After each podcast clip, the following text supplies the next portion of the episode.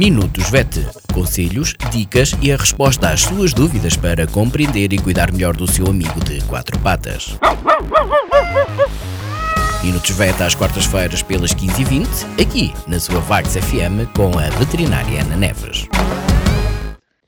Olá a todos, uh, o meu nome é Ana Neves, sou médica veterinária na Clínica Veterinária de Vagos e esta semana na rúbrica Minutos Vet vamos falar sobre castração ou esterilização em animais de companhia. Uh, vou começar por fazer uma breve abordagem ao ciclo da cadela, da gata e, do, e dos machos. Uh, as cadelas fazem cios mais ou menos de 6 em 6 meses, podem fazer com uma periodicidade mais curta ou mais longa, mas o normal são os 6 meses. Um, durante os períodos de cio, elas apresentam sinais como o edema da vulva e algum corrimento sanguinolento, também pela, pela vulva. Uh, no caso da gata, os sinais são mais exuberantes, porque há, uh, os cios são acompanhados de um miado muito exuberante e alterações comportamentais, como roçar-se frequentemente nas coisas, etc.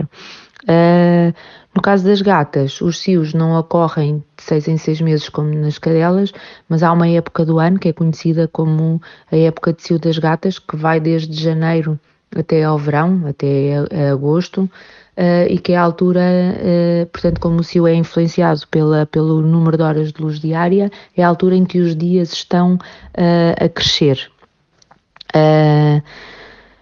Isto é feito propositadamente, porque, porque acontece para os bebés nascerem durante a primavera, uh, durante o tempo quente, e de maneira a quando chega ao inverno, portanto, a altura mais hostil, uh, os bebés já têm uma corpulência maior e a probabilidade de resistirem no meio ambiente uh, é maior.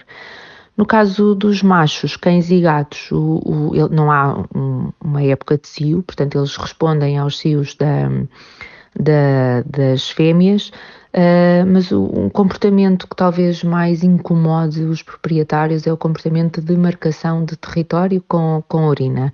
A urina deles tem esta, esta urina que eles libertam para marcar território, é uma urina com um cheiro uh, muito intenso e, e desagradável, e, e, pronto, eles fazem-no independentemente de gatas e cadelas em si, mas eles fazem-nos frequentemente de maneira a ter o território uh, marcado. Por outro lado, exibem na, na, altura de cio, ou se houver uma cadela em cio ou gatas em cio, exibem comportamentos de fuga uh, e de luta entre eles para disputar uh, a fêmea. Castração e esterilização.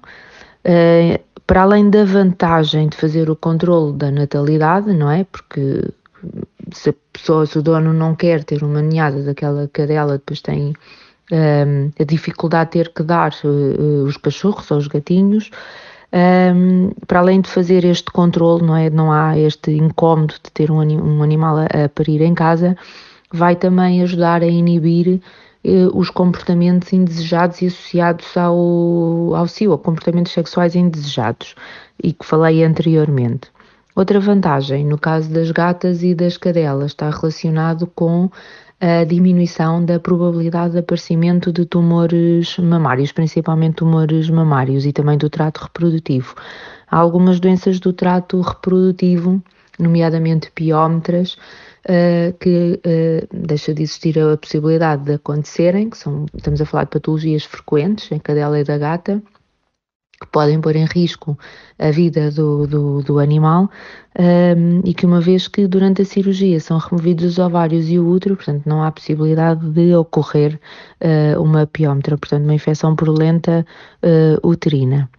Uh, nos machos podem-se inibir, pode inibir também o aparecimento de alguns tumores uh, e de hipertrofia prostática, isto mais a nível dos cães, do, do, dos cães, o caso da hipertrofia.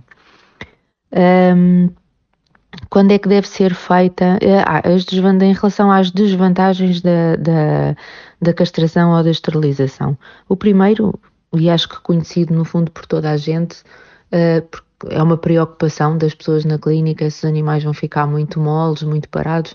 Pronto, efetivamente há uma diminuição da velocidade do metabolismo, o metabolismo diminui, isto significa que eles gastam menos uh, energia do que um animal uh, inteiro, não, não castrado, e, como tal, têm uma maior predisposição para se tornarem obesos. Há formas de evitar que isto aconteça. Portanto, corrigindo a alimentação do, do animal, nós podemos impedir que, que, a obesidade se instale. Claro que animais obesos uh, movimentam-se menos hum, e animais que se, que se movimentam menos também têm maior predisposição para a obesidade. Portanto, muitas vezes temos aqui um ciclo vicioso instalado que é difícil contornar. O ideal é impedir que uh, eles aumentem de peso. Uma outra, uma outra hum, desvantagem que pode acontecer, principalmente em cadelas, é a incontinência urinária.